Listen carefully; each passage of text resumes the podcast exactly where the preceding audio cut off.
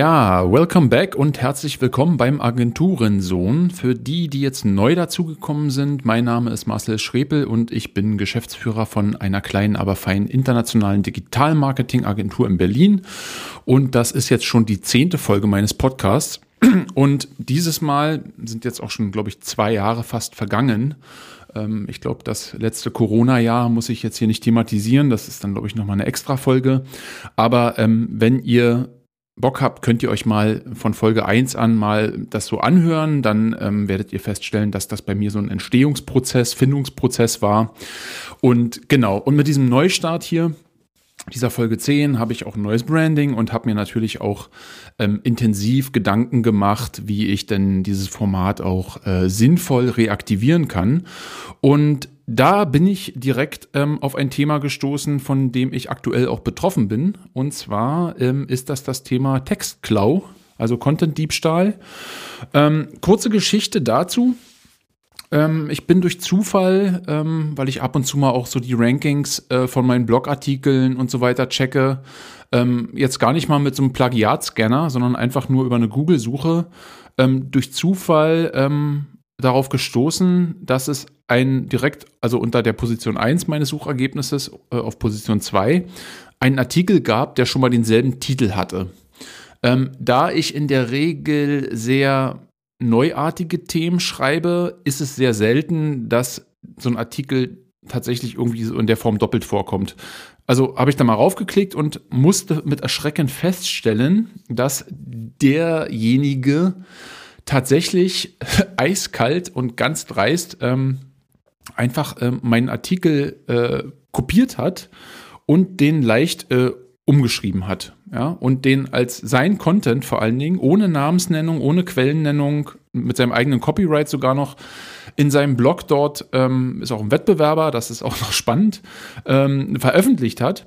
Und dann habe ich mir gesagt, so, nee, das geht nicht. Das, da gehe ich gegen vor. Ja, ähm, das ist mein Inhalt. Ich habe da, glaube ich, mehr als acht Stunden lang mit diesem Artikel verbracht, ähm, auch mit der, mit dem Gegenlesen nochmal, ähm, mit dem nochmal Korrekturschreiben auf Sinnhaftigkeit, ne.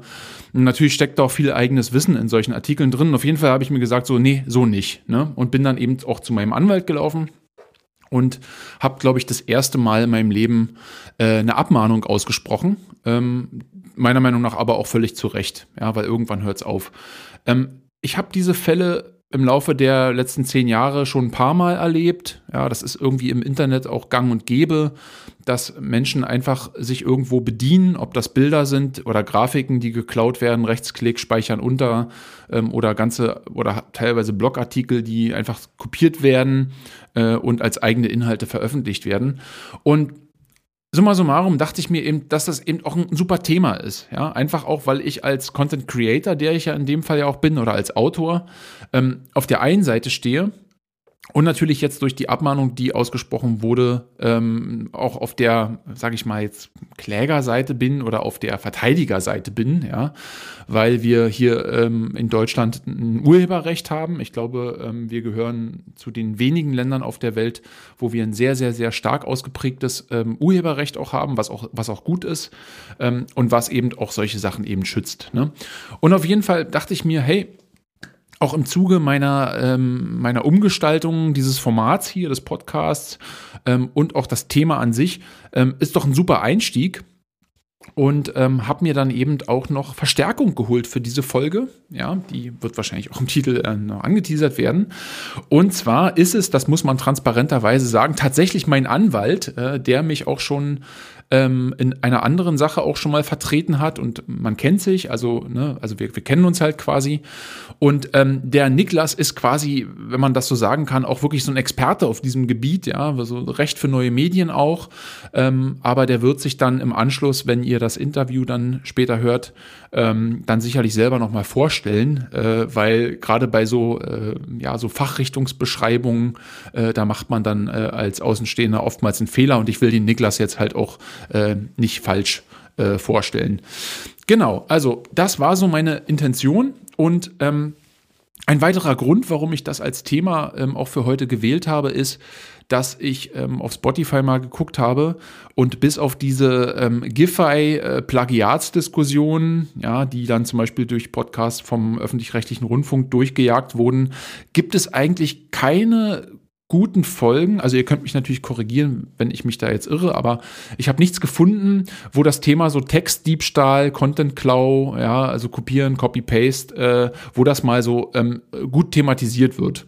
Ja, und ähm, deshalb finde ich das ein unheimlich spannendes Thema, also auch gerade für ähm, Blogger da draußen, für Texteschreiber, für Autoren, also alle Leute, die jetzt auch Content Creators sind, ähm, halte ich das für eine sehr, sehr spannende Sache. Und der Niklas Plutte, ähm, der wird mir dann quasi später als Sparringspartner dienen in einem äh, Interview und wird bestimmt die ein oder andere Sache noch mal ein bisschen ausleuchten. Und ähm, das Ziel des Ganzen hier heute soll sein, dass man mit ein bisschen weniger Fragezeichen rausgeht und vielleicht auch ähm, endlich mal so ein bisschen weiß, was man eigentlich im, im, Internet darf und was man nicht darf. Ja, ich bin ja hier auch absolut juristischer Laie, ja, aber ähm, ich kenne mich tatsächlich einfach da auch ein bisschen aus, weil durch den aktuellen Fall ähm, habe ich mich damit auch ein bisschen beschäftigt, ja, Urheberrecht, Bearbeitungsrecht, Zitatrecht, ja. Das ist ja dann doch ähm, sehr äh, umfangreich alles. Aber das äh, wird dann sicherlich alles später in dem Gespräch mit Niklas dann nochmal ein bisschen ausführlicher beleuchtet werden. Ich würde mich jetzt ganz gerne erstmal so aus meiner Warte als äh, Autor und jemand, der halt auch eigene Texte schreibt, ähm, eigene neue ähm, Ideen niederschreibt, auch völlig neue Konzepte und Ansätze macht, ja, alte Methodiken mit neuen verknüpft und so weiter. Ähm, aus meiner Warte einfach nur mal ähm, erzählen oder auch beschreiben, wie ich das, wie ich das generell sehe, ja, und was ich so im Internet beobachte.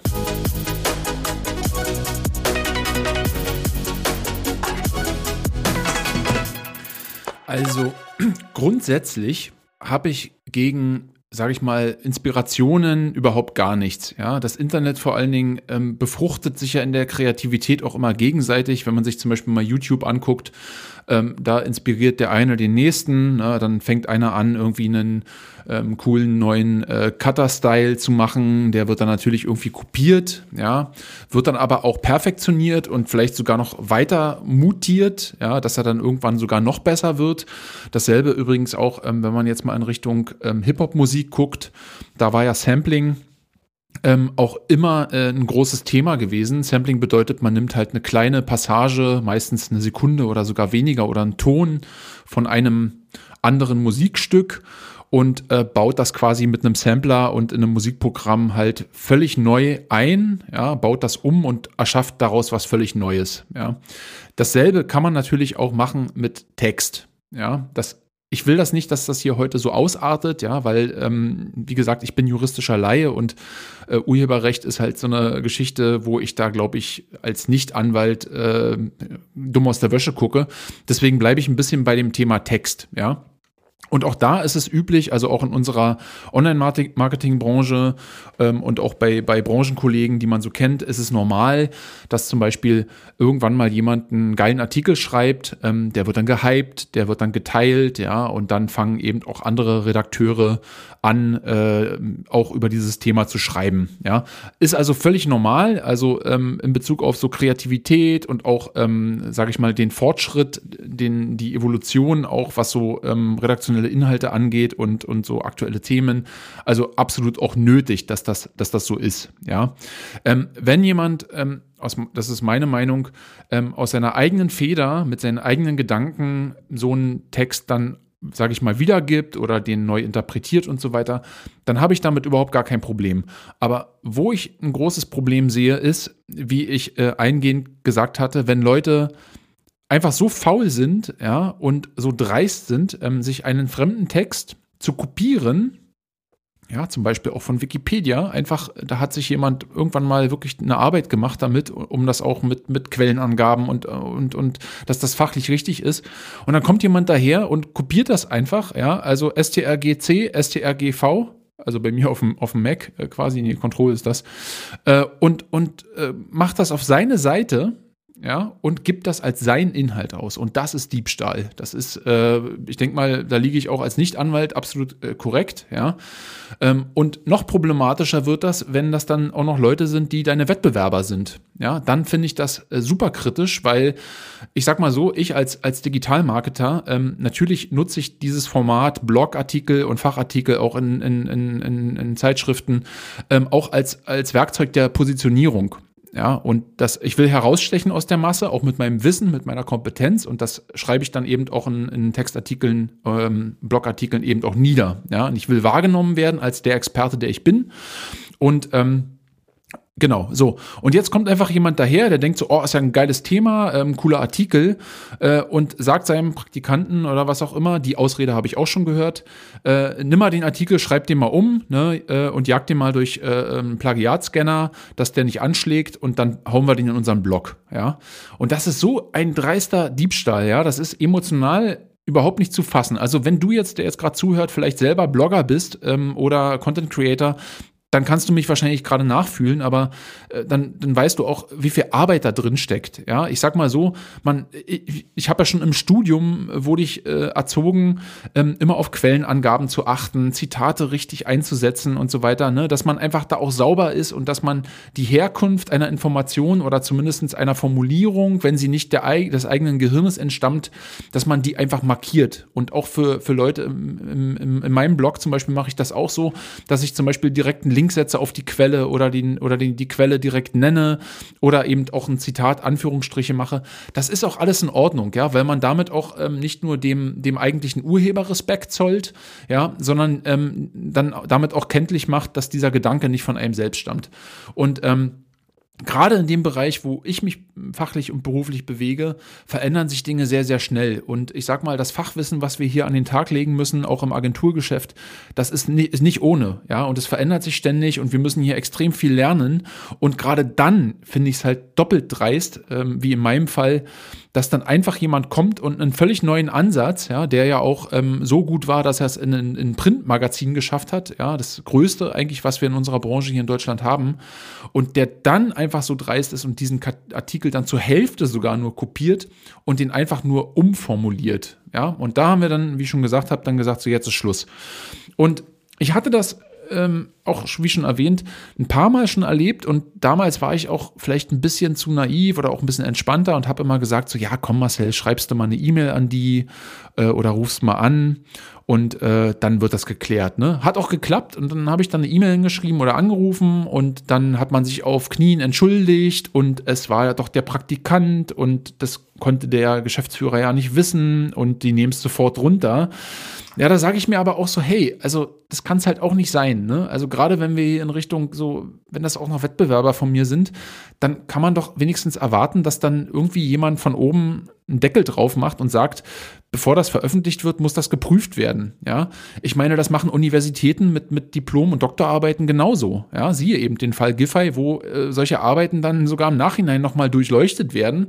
Und denselben Anspruch sollte man auch haben, wenn man in seinem äh, Unternehmensblog oder eigenen Blog einen Artikel veröffentlicht und auch noch seinen Namen drunter schreibt und unten steht sogar noch Copyright von dieser Seite. Ja, und das ist für mich einfach ein Schlag ins Gesicht.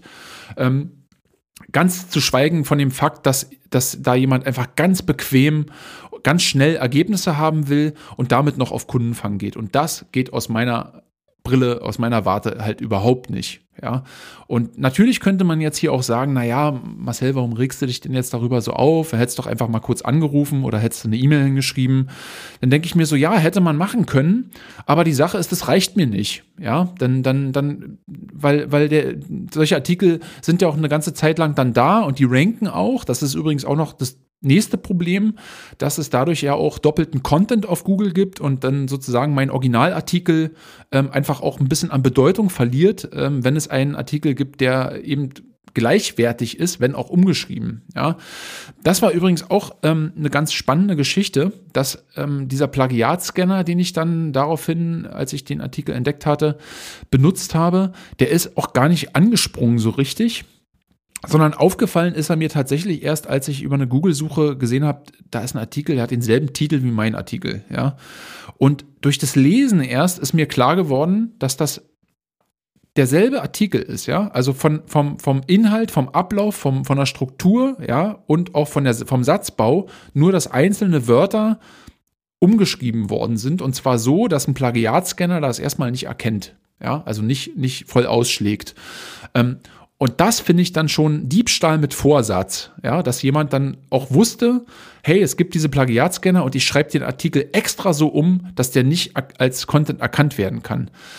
Aber, und das wird mir hoffentlich der Niklas dann in unserem Gespräch gleich anschließend dann auch nochmal erklären, ähm, auch das ist eine Urheberrechtsverletzung, ja, ähm, weil ähm, derjenige ja meinen Originaltext bearbeitet. Und in dem Fall ist das so offensichtlich gewesen, ja, dass man das einem Idioten, sage ich jetzt mal, ähm, links und rechts äh, als Vergleich so vorlegen könnte und der würde sagen, ja, Moment mal, das ist doch derselbe Artikel, nur dass da äh, steht, äh, äh, äh, von wegen mangelt es an, hapert es an, ja, also einzelne Wörter umgeschrieben. Und ja, wie gesagt, ich finde diese Kultur halt überhaupt nicht geil. Also ich weiß jetzt nicht, ähm, wie das zum Beispiel auch bei YouTubern läuft, ja, wenn man sich da auf YouTube mal so diese Reaction-Videos anguckt ähm, oder auch andere Sachen, ähm, aus meiner Meinung nach ist das halt, ist das halt eine Urheberverletzung hoch 10. Ja, da machen Leute Content auf äh, Kosten eines Videos, was ein anderer erstellt hat. Aber scheinbar hat YouTube da andere Regeln oder die Leute ähm, finden das auch sogar noch ganz cool, wenn sie dann dadurch mehr Reichweite bekommen. Ähm, mag ja, mag ja sein, ja. Aber ich bleibe jetzt trotzdem nochmal bei meinem Thema Text und auch, und auch Content.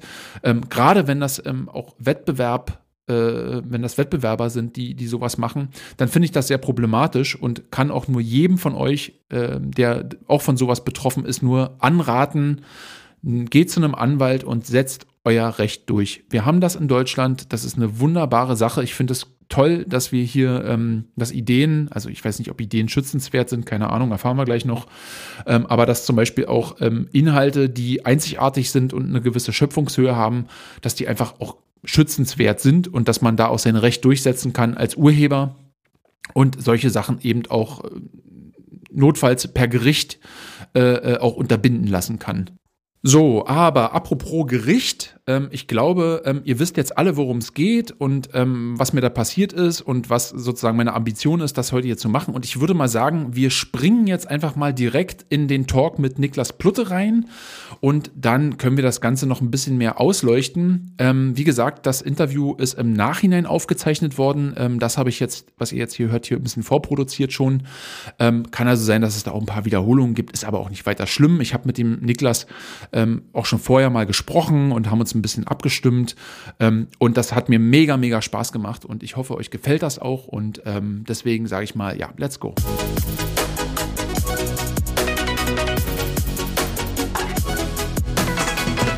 So, da sind wir. Hi Niklas, vielen Dank, dass du Zeit hattest. Ähm, ich habe ja schon gesagt, dass ich schlecht im Vorstellen anderer Leute bin. Magst du dich vielleicht einfach mal selber kurz vorstellen? Ja, klar, mache ich gerne. Ja, logisch. Hi Marcel, also ähm, ich bin Niklas Plutte, Rechtsanwalt mit Kanzlei in Mainz. Wir sind seit zehn Jahren spezialisiert auf Online-Recht. Das äh, betrifft zum Beispiel ähm, Urheberrecht, Markenrecht, Wettbewerbsrecht, Medienrecht. Das ist so eine Querschnittsmaterie. Darum kümmern wir uns. Und außerdem bin ich Gründer und Geschäftsführer der Avex GmbH, mit der wir Rechtstexte für Internetseiten bereitstellen über Plugins, die sich automatisch aktualisieren. Super, oh, eine ganze Menge, bist ja untrieb, umtriebig. Ja. Sehr gut. Genau. Ähm, ich hatte dir ja schon äh, den Fall erzählt und transparenterweise habe ich ja gerade eben hier auch vor unserem Interview schon gesagt, ne, dass du mich ja auch vertrittst in dieser Sache, die mich betrifft. Die mhm. äh, habe ich natürlich jetzt nicht namentlich irgendwie noch näher beschrieben oder so, aber ähm, tatsächlich ist mir dann auch bei meiner Recherche im Netz ähm, bin ich immer wieder über deinen Namen gestolpert, weil du dann doch sehr viel Fachmaterial da äh, textlich. Bei Textbroker gibt es einen Artikel von dir, einen ziemlich guten mhm. über Urheberrecht und noch andere Sachen. Und ja, so haben wir eigentlich zusammengefunden, dass ich dich dann einfach, dass ich dann einfach einfach dachte, hey, frag doch einfach deinen Anwalt quasi. Also warum nicht? Ja, ist doch ein, ein cooler Punkt. Und ja, nochmal vielen Dank, dass du dir die Zeit genommen hast, auch das zu machen. Na klar, äh, wenn man überlegt, dass, wir, dass ich dich erst gestern gefragt habe und wir heute schon aufnehmen und das eigentlich heute noch hochgeht, ist das schon eigentlich eine, eine coole Leistung. Ähm, genau, wenn du jetzt mal an meinen Fall denkst, ne, ohne den jetzt irgendwie näher zu beschreiben, aber ne, ähm, ich habe also mal einen längeren Fachartikel geschrieben, der wurde in einem Fachmagazin publiziert, wurde später auch online, also die Version Version gab es dann auch nochmal online zu sehen. Und dann gab es scheinbar jemanden, der den Artikel ganz offensichtlich ähm, Copy-Paste äh, sich in ein Word-Dokument kopiert hat und den einfach so verändert hat, dass so ein Plagiat-Scanner, Plug-Scan, den erstmal so gar nicht erkennt. Ja, aber jetzt kann, ja. wenn man darauf guckt, ja jeder sehen, dass der definitiv, also ganz offensichtlich ja einfach nur umgeschrieben worden ist. Wie verhält sich denn das mit der Schutzbedürftigkeit? Also habe ich denn überhaupt Anspruch hier darauf, auf, auf, auf eine Unterlassung oder, oder ähm, dass er den runternimmt? Oder, oder sagt der Gesetzgeber dann auch so, nö, Herr Schriepel, damit müssen Sie leben? Ja, also bei Texten erstmal zum Start ist es anders als bei Fotos. Da kommt es nämlich tatsächlich darauf an, ob die ähm, ausreichende Schöpfungshöhe haben und nur wenn diese Schöpfungshöhe vorhanden ist, kann man überhaupt urheberrechtliche Ansprüche geltend machen. Ähm, das ist, wie gesagt, bei Fotos ist das anders. Ähm, da gibt es zwar auch Fotos, die dann als Werk anerkannt werden, weil sie Schöpfungshöhe genießen. Aber selbst wenn dem nicht der Fall ist und es ist einfach nur ein plumper Schnappschuss, dann, äh, Schnappschuss, dann ist er trotzdem als sogenanntes Lichtbild geschützt. Ne? Das heißt, am Ende mhm. kann man sich bei Fotos die Unterscheidung zwischen ähm, Schöpfungshöhe oder keine Schöpfungshöhe sparen, weil das fast keinen Unterschied mehr macht. Aber was bei ist Text eigentlich die Schöpfungshöhe? Also ich höre immer mhm. Schöpfungshöhe. Ja. Ähm, das, ist das, hat das was mit Gott zu tun oder ist da, Schöpfungshöhe hat damit zu tun. Ja, das ist also eine Anforderung im Urheberrechtsgesetz Gesetz, die sagt, ähm, dass ein Inhalt, das kann jetzt ein, äh, ein Datenbank sein, ein Film, Text, Musik, ne, die ist eben nur dann geschützt, wenn sie eine äh, persönliche geistige Schöpfung darstellt und äh, das ist eben der Fall bei ähm, sogenannter Schöpfungshöhe. Und das ist ein ganz schwieriger Begriff, der mehr oder minder sagt, dass der Content, mit dem man es zu tun hat, eine gewisse Eigenart, Prägnanz haben muss, eine schöpferische Kraft. Gibt es viele Begrifflichkeiten. Letztlich ist es so, wenn man sich vorstellt, dass ein ähm, ähm, wenn das Publikum sich den Content anschaut, würde es ihn als ähm, urheberrechtlich schütz, schutzwürdig ansehen. Äh, das ist wahnsinnig unscharf und, und, und wackelig, aber trotzdem ist das am Ende äh, die Definition oder der, der Hintergrund, nicht die Definition, aber äh, der Hintergrund von Schöpfungshöhe. Kannst dir vorstellen, man will quasi alle Arten und alle äh, Content-Schnipselchen und Kleinstücke aussortieren, die eine gewisse Schwelle ähm, an, an ähm, ja, an Kreativität und an ähm, Schutzwürdigkeit eben nicht überschreiten. Und äh, das versucht man ähm, über solche Definitionen und, und Umschreibungen greifbar zu machen. So richtig ist das aber nicht möglich. Am Ende guckt sich ein Anwalt oder im Falle eines Prozesses dann ein Richter den Content an und sagt, das genießt Schöpfungshöhe oder eben nicht. Na? Ähm, da kann er natürlich zurückgreifen auf Fälle aus der Vergangenheit aber ich sag's dir, es ist tatsächlich mit der Schöpfungshöhe eine wackelige Angelegenheit, abgesehen von den klaren Fällen im Sinne von Roman, journalistischer Artikel bei, äh, bei Spiegel zum Beispiel und auf der anderen Seite ähm, Einzelworten oder vielleicht einer reinen Produktbeschreibung, wo einfach nur gesagt wird, Größe, Farbe, Material. Ne? Also abgesehen von diesen Extremen im Sinne von ähm, äh, klar schutzfähig oder nicht schutzfähig, bewegt man sich ganz oft in einem Unsicher Unsicherheitsbereich. Was Texte angeht, kommt es also ganz oft dazu, dass du sagen musst, ja, ich denke, es liegt eher Schöpfungshöhe vor, aber ähm, das Risiko, dass einem später ein Richter sagt, dass es eben doch nicht gereicht hat, das muss man in den, ähm, ich sag mal, in dem ganzen Mittelbereich ein Stück weit immer einpreisen. Aber wie, aber äh, das ist mega spannend, ja, äh, weil das mhm. ist ja scheinbar nicht so glasklar, wie man das denkt. Aber wie kann man sich das denn vorstellen? Geht es auch um so eine gewisse Reproduzierbarkeit oder oder oder oder wie also wie geht so ein Richter, äh, wie in meinem Fall zum Beispiel, ja, das ist ein, ein Fachartikel, der, der Richter, der, sagen wir mal, das würde jetzt soweit kommen, ganz hypothetisch nur gesprochen, der hat auch überhaupt gar keine Ahnung von dem von dem Feld, der weiß ja auch gar nicht, ob es das schon mal gab oder ob das völlig neu ist. Die Frage ja. ist ja, wie, also anhand welcher Faktoren ähm, würde das so ein normaler Mensch dann, ja. Äh, es, es, muss ja irgendwie einen Entscheidungskatalog geben. Weißt du, wie ich meine? Es muss ja, ja irgendwie eine, eine Entscheidung geben. Ich kann da schon noch was zu so. sagen. Also, ähm, bei so einem Fachartikel kann ich dir gleich schon mal sagen, wenn ein Fachartikel eins zu eins übernommen wird, und das ist jetzt nicht ein Dreizeiler, und selbst dann würde es wahrscheinlich schon reichen, aber bei einem normalen Fachartikel. Ähm, wenn der eins zu eins übernommen würde, dann kannst du davon ausgehen, dass jeder Richter sagen würde, dass das ähm, äh, ausreicht. Ähm, allein von der Länge her und von der, ich sag mal, Gedankenführung, die du dann am Ende in so einem Fachartikel drin haben wirst, wird das reichen, um dem Text Urheberrechtsschutz zuzusprechen. Ähm, problematisch wird es wirklich bei längeren Produktbeschreibungen, sagen wir mal, ach, du willst irgendwo im Internet eine Bohrmaschine kaufen und jetzt sind halt irgendwie 20, 30 Zeilen Werte äh, zu der Bohrmaschine hinterlegt. Das kann sein, dass das, oder ist mit hoher Wahrscheinlichkeit nicht urheberrechtlich geschützt. Nicht nur das kann sein, sondern das, das wird nicht geschützt sein.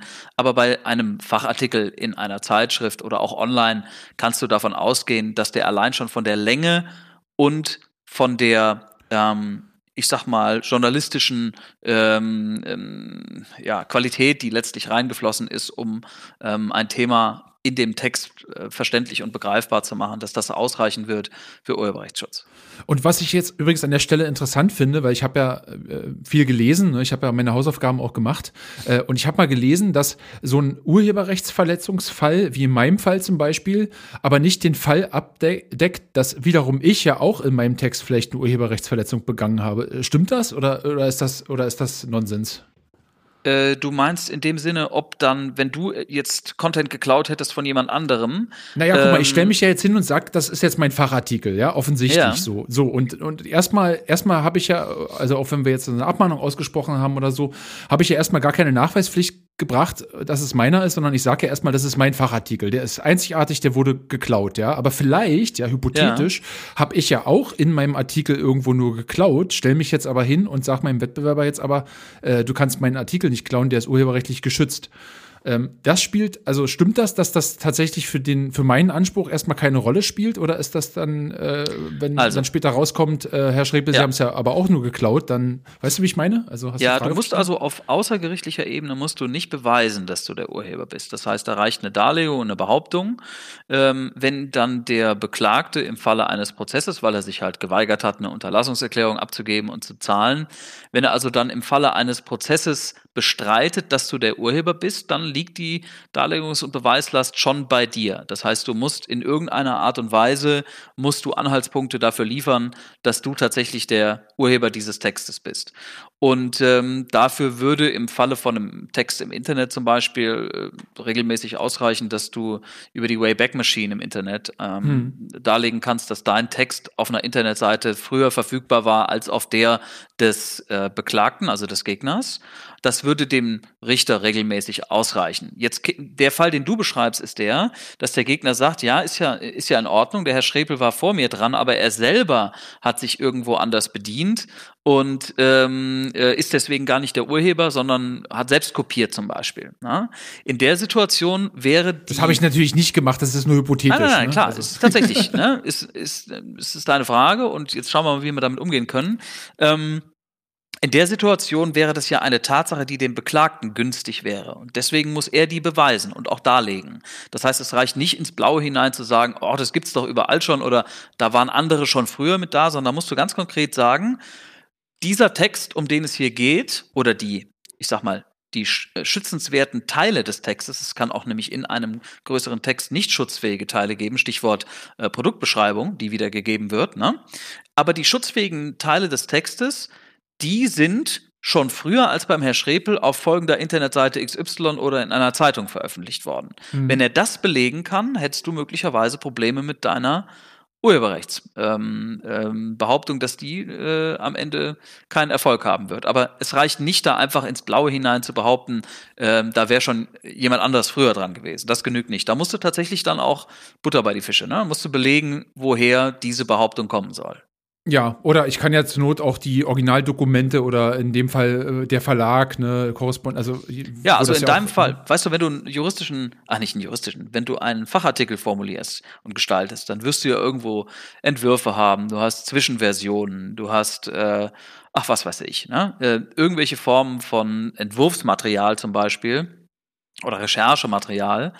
Ähm, und wenn auf der Gegenseite der andere einfach gar nichts hat, dann reicht das üblicherweise in einem Prozess aus. Äh, da braucht man sich jetzt nicht verrückt machen. Also wenn du mhm. es an sich zu tun hast mit einem Text, der Urheberrechtsschutz verdient, ähm, dann genügen ähm, sozusagen einfache ähm, Belege über die Wayback Machine oder bei Veröffentlichungen, die du im, im Offline-Bereich hast, kannst du natürlich eine Zeitschrift oder eine Zeitung ähm, äh, ziehen und das vorlegen und sagen, hier habe ich es zuerst veröffentlicht. Ne? Und dann reicht also ein solcher Beleg dafür aus, um einem mhm. Gericht äh, zu signalisieren, ähm, der Herr Schrebel ist der Urheber und darf sich auf, äh, auf diese Rechte hier berufen und dem, äh, dem Gegner die Nutzung des Textes verbieten.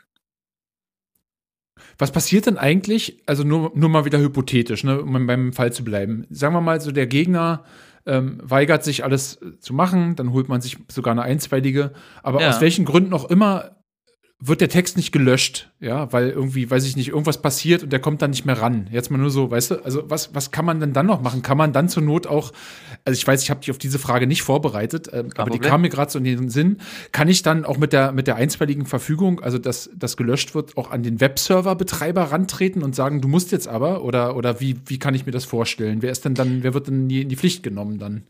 Also es gibt insgesamt ähm, äh, da eine abgestufte Rechtsprechung vom BGH. Vom Prinzip her ist es so, wenn du selber eine Internetseite betreibst und auf dieser Internetseite ist jetzt eine Rechtsverletzung, ähm, das kann auch natürlich ein Social-Media-Profil sein, zu dem du die Zugangsdaten hast. Ne? Also du hast quasi einen Platz im Internet, auf den du Zugriff hast. Dann bist du natürlich verpflichtet, ähm, wenn du eine strafbewährte Unterlassungserklärung abgegeben hast oder wenn du zur Unterlassung verurteilt, verurteilt wurdest, dass du diesen Bereich im Internet, auf den du selbst Zugriff hast, auch wieder bereinigst. Ne? Das heißt, deine eigene Webseite, deinen eigenen Webserver, ganz wichtig. Viele äh, löschen immer nur die Texte aus dem Frontend oder Dateien aus dem Frontend, zum Beispiel ein Bild, äh, lassen aber die Datei auf dem Server stehen. Das ist ein Klassiker, wo man in eine Vertragsstrafe reinrennt.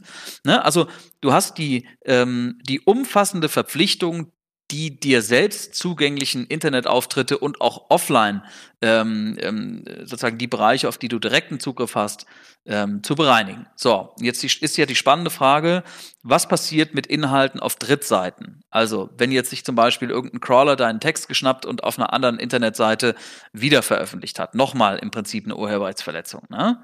Wie sieht's aus, wenn du ähm, Textübernahmen oder Contentübernahmen durch Drittwebseiten hast, dann ist es so, dass du aufgrund einer äh, Unterlassungserklärung oder eines Unterlassungsurteils verpflichtet bist, über deine eigenen, sozusagen über deinen eigenen Horizont hinaus auch auf Dritte einzuwirken, dass die den ähm, äh, sozusagen rechtswidrigen Content, Text, Bild, Video, was auch immer, von ihrer Internetseite runternehmen. Und das musst du auch mit Nachdruck machen. Also ich sag mal, da reicht nicht irgendwie eine schnöde Mail, sondern da musst du tatsächlich versuchen, auf die Leute mit den zur Verfügung stehenden Mitteln die du hast, einzuwirken. Da kannst du im Zweifel auch mal ein Fax hinschicken oder nochmal nachtelefonieren oder ähnliches. Du musst dich wirklich bemühen, dass der Content von der Drittwebseite wieder beseitigt und, und, und von dort gelöscht wird. Was du aber natürlich nicht schuldest, weil du ja keine Zugriffsmöglichkeit hast auf die Drittseite, ist die eigentliche Löschung.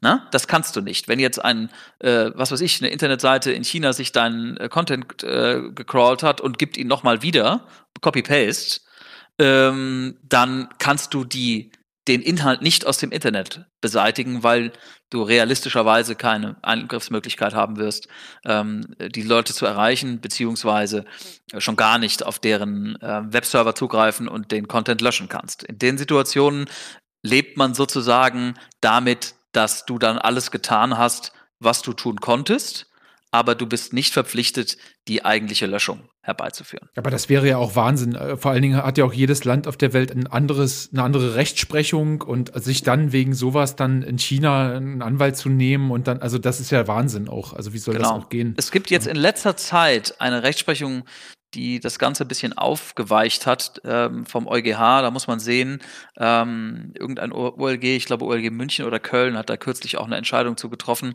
äh, die diese BGH-Rechtsprechung nochmal aufweicht und verändert. Das ist aber so neu, dass ich dir noch nicht sagen kann, in welche Richtung sich das entwickelt.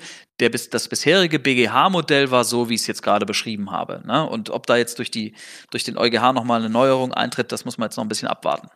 Hm, hm. Ja? Das, das ist total spannend. Wie viele, wie viele, also du bist ja selber da unterwegs und das ich, sowas, so jemand wie ich ist ja eigentlich so mit deinem Standardklientel ja auch, ne, mit deiner ja. ähm, Spezialisierung.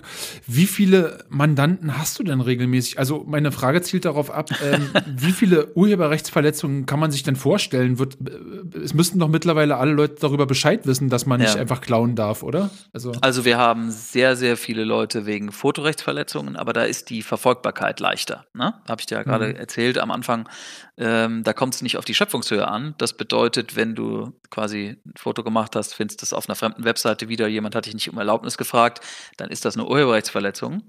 Und äh, umgekehrt genauso. Das heißt, äh, wir vertreten sowohl Fotografen als auch Leute, die von Fotografen oder von, von Rechteinhabern, die die Fotos exklusiv lizenziert hatten, eine äh, Abmahnung erhalten haben. Da haben wir Hunderte. Ich kann es dir nicht sagen, wie viele. Also wirklich ja wahrscheinlich Tausende.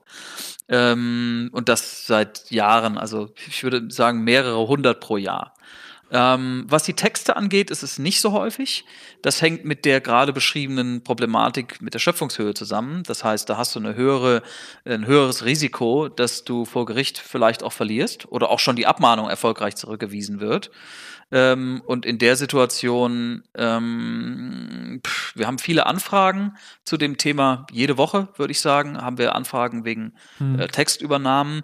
Wir sprechen mit den Leuten dann im Rahmen der kostenlosen Ersteinschätzung, aber ich würde realistischerweise sagen, dass wir in, den, in der überwiegenden Zahl der Fälle ähm, auf unsere Beratung hin dann, äh, dass da kein Mandat draus wird ja. weil wir den Leuten sagen müssen, dass äh, sie möglicherweise auch nur eine Übernahme von eines standardisierten Werbetextes zu beklagen haben, der wo ein Risiko verbleibt, ob ein, ein Gericht dem Schöpfungshöhe zusprechen würde.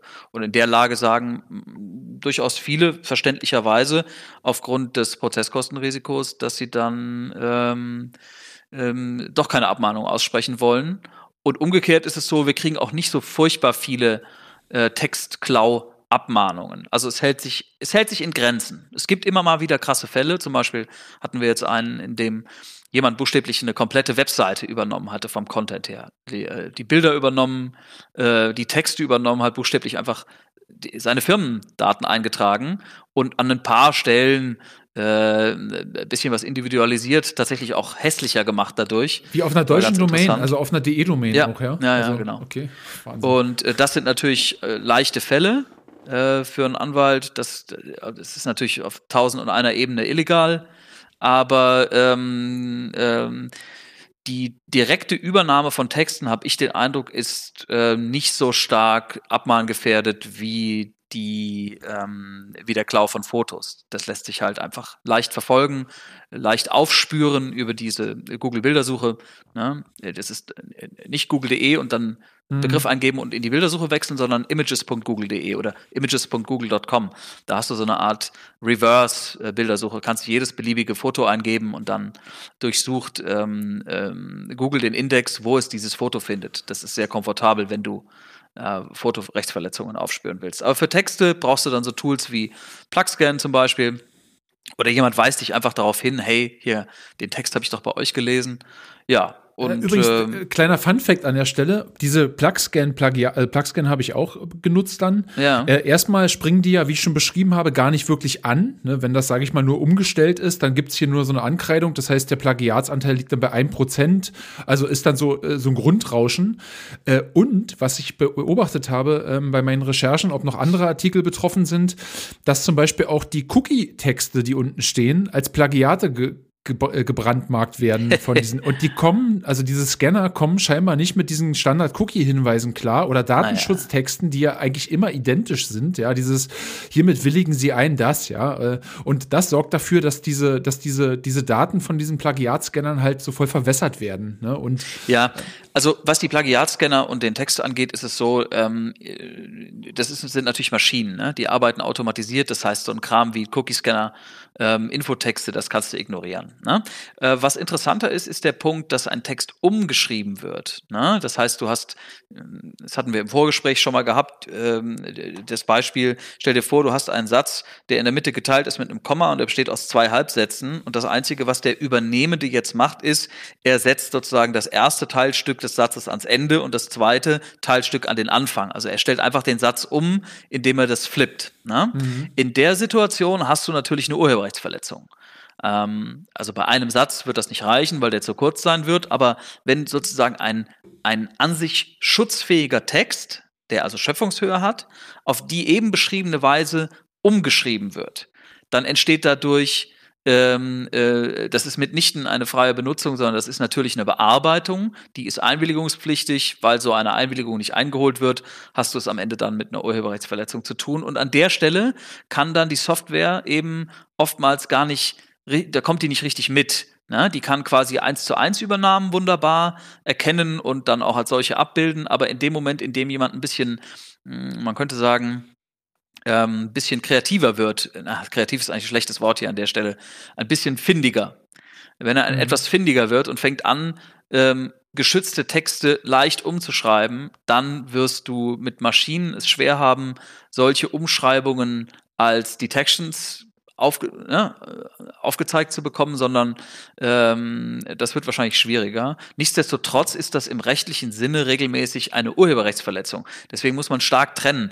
Plugscan ist nicht derjenige, der entscheidet, ob ein Text eine Urheberrechtsverletzung äh, also die Übernahme eines Textes eine Urheberrechtsverletzung darstellt oder nicht, das ist eigentlich nur ein Tool für, ähm, für die klaren Fälle. Ne? Wenn jemand mhm. Copy und Paste deinen Content übernimmt. Das ist aber auch am Ende von der juristischen Seite her ab einer gewissen Länge des Textes dann auch kein großes Ding mehr. Ja, aber das habe ich ja auch erzählt. Ne? Ich bin ja auch nicht mit Plugscan drauf gekommen. Dass, also ich habe ja den, den Verletzer quasi äh, ausfindig gemacht, weil ich einfach nochmal gegoogelt habe und dann nur gesehen habe, hey, der Artikel hatte genau denselben Titel. Das kann ja nicht sein. Ja, das gibt's ja nicht. Und dann bin ich raufgeklickt und gesehen, hey, das ist ja tatsächlich derselbe. Ne? Und dann habe ich Plugscan angeschmissen und da war es halt auch nur 4% oder so, ne? Also auch nicht so ja, wirklich genau. auffällig und der wär, das wäre mir äh, dann halt komplett äh, durchgerutscht eigentlich, ne?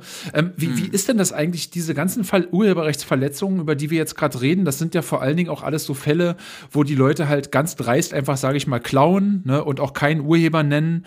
Ähm, wie wäre das dann, wenn jetzt zum Beispiel derjenige in meinem Beispiel jetzt zum Beispiel oben drüber geschrieben hätte, ähm, dieser Artikel ist eine Interpretation von dem Originalartikel von Marcel Schrepel vom Ne? Hm, ja, wär's dann, weißt du, wäre es dann halt schon wieder okay, weil er hat ja den Urheber Nein. genannt, oder wäre es dann Nein. auch trotzdem scheiße? Das ist eine äh, also, berechtigte Frage, auch mit dem Zusatz. ähm, nee, es ist ganz einfach. Also diese, diese Vermerke, Zitat, Quelle oder Interpretation von, ähm, das macht eine Urheberrechtsverletzung nicht wett. Also das, äh, mhm. das löst das Ganze nicht. Das ist auch ein großes Missverständnis. Im Internet sieht man immer wieder, dass Leute halt einfach ähm, fremden Text nehmen, unten drunter die Quelle schreiben und meinen, jetzt hätten sie ja doch ein Zitat eingefügt und ein Zitat sei ja immer erlaubt und frei, das dürfe man ja. Das ist aber Quatsch.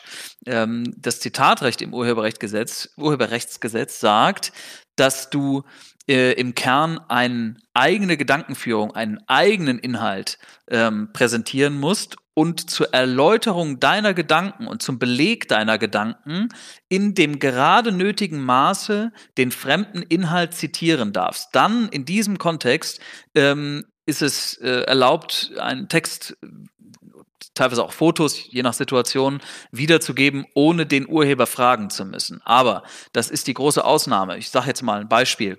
Ähm, der Klassiker ist, du möchtest eine Gedichtsinterpretation im Internet in deinem Blog veröffentlichen und damit diese Interpretation verständlich ist, musst du ein gewisses Teilstück des Gedichts, das du interpretierst, wiedergeben, weil andernfalls ist das für den Leser hängt dein Text und deine Gedanken, deine Interpretation hängt dann im Raum und ist in dem Sinne leer ne? Äh, und, und, und, und, und, und entkoppelt vom, vom interpretierten Inhalt. In der Lage darfst du als der Interpretierende darfst du das äh, Gedicht übernehmen in dem Maße, in dem es nötig ist. Wenn du also zum Beispiel über die ersten zwei Verse interpretierst, dann musst du nicht das 20-versige Gedicht abdrucken, sondern eben nur die ersten beiden. Ne? Muss man also schon mal genau gucken, ähm, was genau muss zwingend übernommen werden, um meine Gedanken mhm. zu illustrieren und verständlich zu machen und sie zu belegen. Und dann ähm, ist der nächste Punkt eben, dass du dann, ähm, du darfst keine Veränderungen vornehmen, darfst also nicht in dem zitierten Inhalt irgendwie rumbasteln, sondern das muss eins zu eins übernommen werden.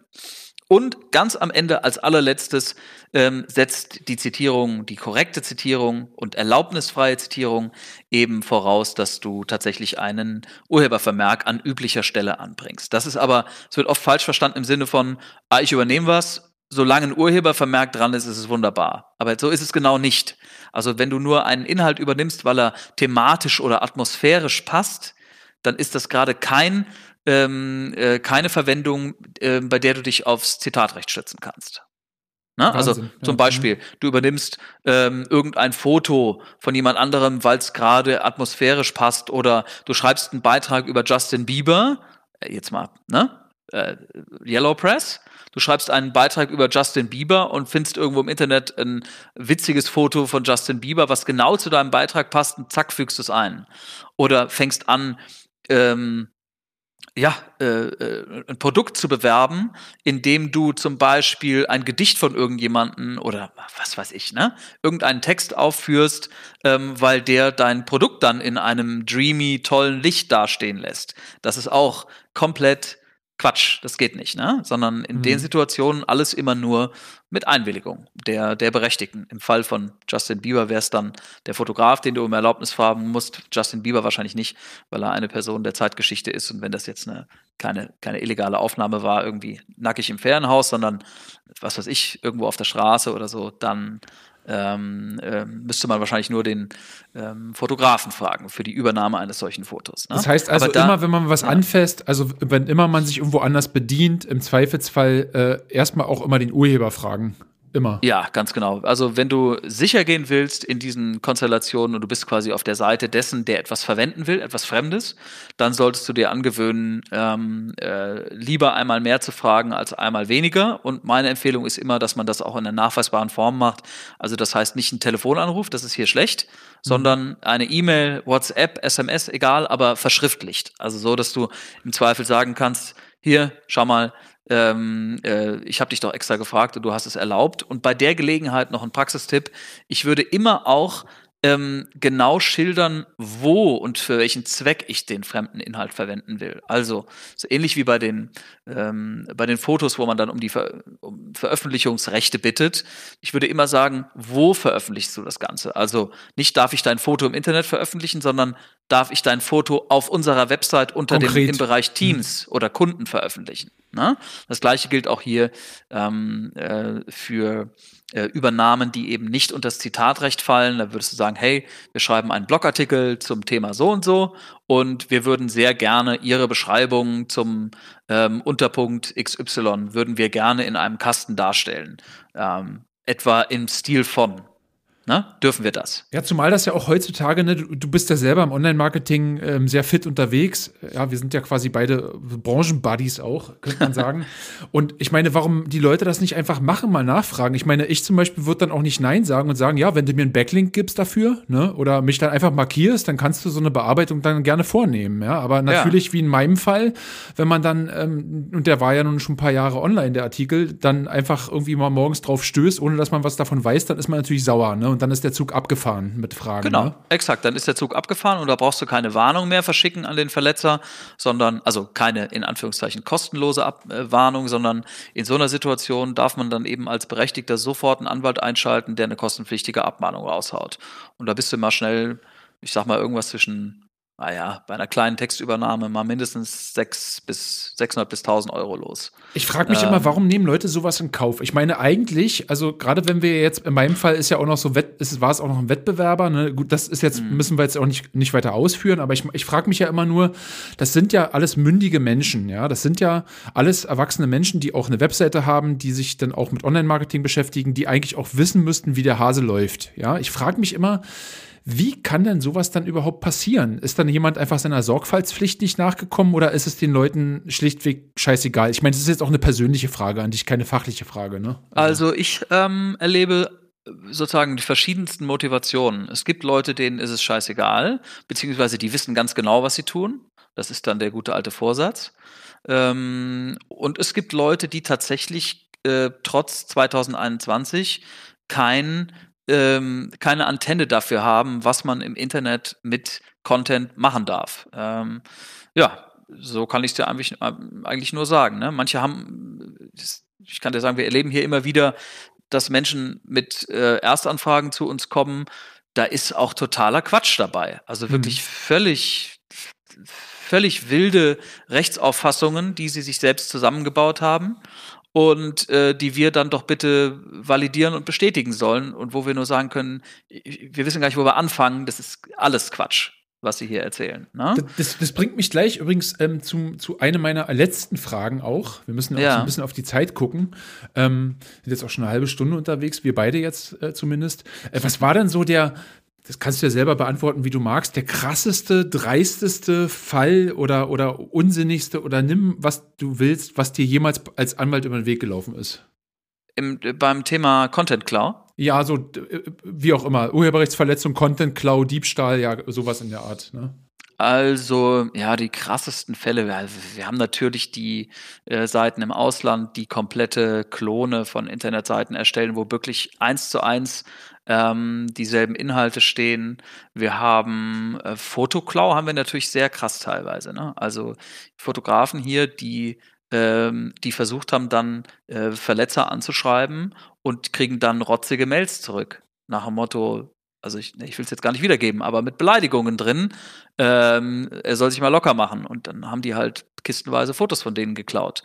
Mm, das finde ich eigentlich persönlich immer die krassesten Fälle. Nicht diejenigen, in denen Menschen ähm, äh, letztlich zu dusselig waren und es nicht wussten. Ne? Gibt es tatsächlich noch häufiger, als man meint, weil irgendein Azubi oder eine Azubine die Internetseite oder die Social-Media-Profile betreut und die hat halt eben dann doch noch nicht ähm, sich fit gemacht im, im Bereich Urheberrecht. Mhm. Der Geschäftsführer wüsste es vielleicht, aber der kümmert sich nicht drum. Mm, nee, ich finde, die krassesten Fälle sind immer diejenigen, bei denen Menschen hier zu uns kommen, die versucht haben, es selbst zu lösen und bei denen dann die Verletzer, die den Mist gebaut haben, die richtig frech und asozial, muss man, man muss es sagen, wie es ist, also asozial reagieren. Ne? Das ist Beleidigen. Ja unfassbar. Ich meine, da, da, ähm, da werden sie, da, genau. da, begehen sie so eine Verletzung und werden dann noch frech. Also das ist doch unglaublich, ja, oder? haben wir tatsächlich relativ häufig und in solchen Lagen, da hauen wir natürlich dann auch drauf für die Mandanten. Ja, also so, so wünscht man sich das ja auch. Ne? Also ich hatte ja auch vorhin schon gesagt, ich habe das ja früher auch so gehandhabt, ne? dass man mal angerufen hat. Das war ja auch nicht das erste Mal bei mir. Ne? Mhm. Und da habe ich es auch so gehandhabt, da ruft man mal an und schreibt eine Mail. Aber weißt du, spätestens nach der dritten Ausrede, die man irgendwo hört, ja, und das kann ja nicht immer der Praktikant gewesen sein, ja. Naja. Da ist ja irgendwann auch mal gut. Also, weißt du, wie so, ich meine? Also Ja, ja. du kannst mir glauben, ich weiß, wie du meinst, ja. Ja, okay, super. ja. genau, also so ist die Situation. Von daher, ja, also äh, krasse Fälle im Sinne von äh, ja, ich finde persönlich, diese Fälle sind die krassesten und natürlich massemäßig, ne? Die gesamte Übernahme von Internetseiten, ähm, ja, das, äh, das finde ich auch persönlich, ist halt so eindeutig illegal. Ähm, da hast du häufiger das Problem, überhaupt die Leute dann zu finden. Ne? Das sind dann meist ähm, Firmen, die oder Betreiber, die irgendwo im Ausland sitzen, die nicht greifbar sind. Ja, super. Niklas, vielen Dank. Ähm, wir haben es perfekt abgerissen. Ich glaube, wir könnten hier noch Stunden verbringen. Ähm, ich habe ja, ja äh, hast ja meinen, meinen kleinen Fragenkatalog auch gesehen, aber ich glaube, das passt genau so in den Rahmen, wie ich mir das auch vorgestellt habe. Und wer weiß, vielleicht äh, sprechen wir irgendwann noch mal über was ganz anderes. Ähm, wenn der Podcast hier live geht, dann gibt's ja immer noch so diesen Social-Media-Nachhall. Ja, dann ja. können wir äh, vielleicht da noch mal was Interessantes bauen oder vielleicht äh, eine Clubhouse-Session. Da müssen wir erst mal gucken, was dabei rumkommt. Keine Ahnung. Ja, wenn die Aber, Leute Lust haben, können wir auch mal zu Clubhouse gehen. Kein Problem. Ähm, da wäre der Vorteil sicher, dass man dann Fragen von den Leuten noch, die sozusagen live entstehen, dass man die noch mit abfrühstücken könnte. Ja, aber mein Problem ist derzeit, dass die Sachen auch, glaube ich, nicht aufgezeichnet werden. Ne? Das heißt, ähm, vorbei ist dann vorbei und dafür ist mir dann sowas auch zu wertvoll. Weißt du, wie ich meine? Also ist ja auch vorbereitet und man hat sich ja auch ein paar Gedanken gemacht und äh, äh, Leute müssen sich ja den Wecker stellen dafür. Ne? Das ist dann ja, so, egal, anderes Thema. Super, okay. äh, dann lieben, lieben, lieben, lieben Dank für deine Zeit und die tollen Ausführungen und ähm, ich würde sagen, dann hören wir uns bald wieder. Ne? Also wir sowieso und du bist ja mein Anwalt quasi. genau, wir hören uns bald. genau, dank dir, ne? Bis dahin. Gerne, gute Zeit. Tschüss.